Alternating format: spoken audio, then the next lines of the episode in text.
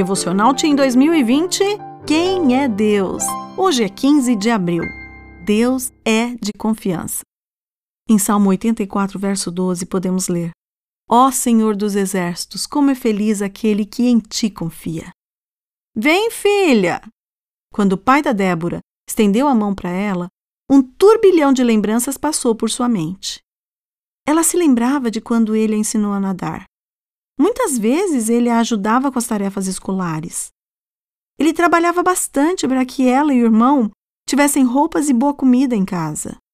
Era ele quem os levava para a escola todas as manhãs.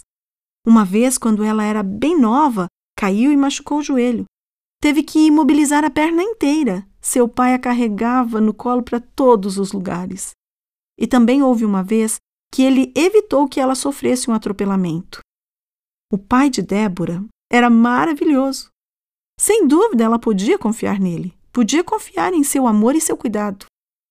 Mesmo assim, naquela íngreme escalada em um dos maiores morros do Brasil, Débora estava com medo de estender a mão para o pai.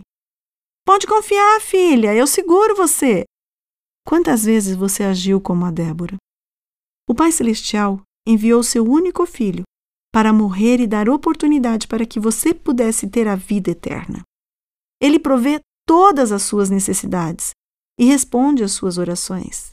Deus já lhe deu todas as provas de que é poderoso, de que ama e cuida de você.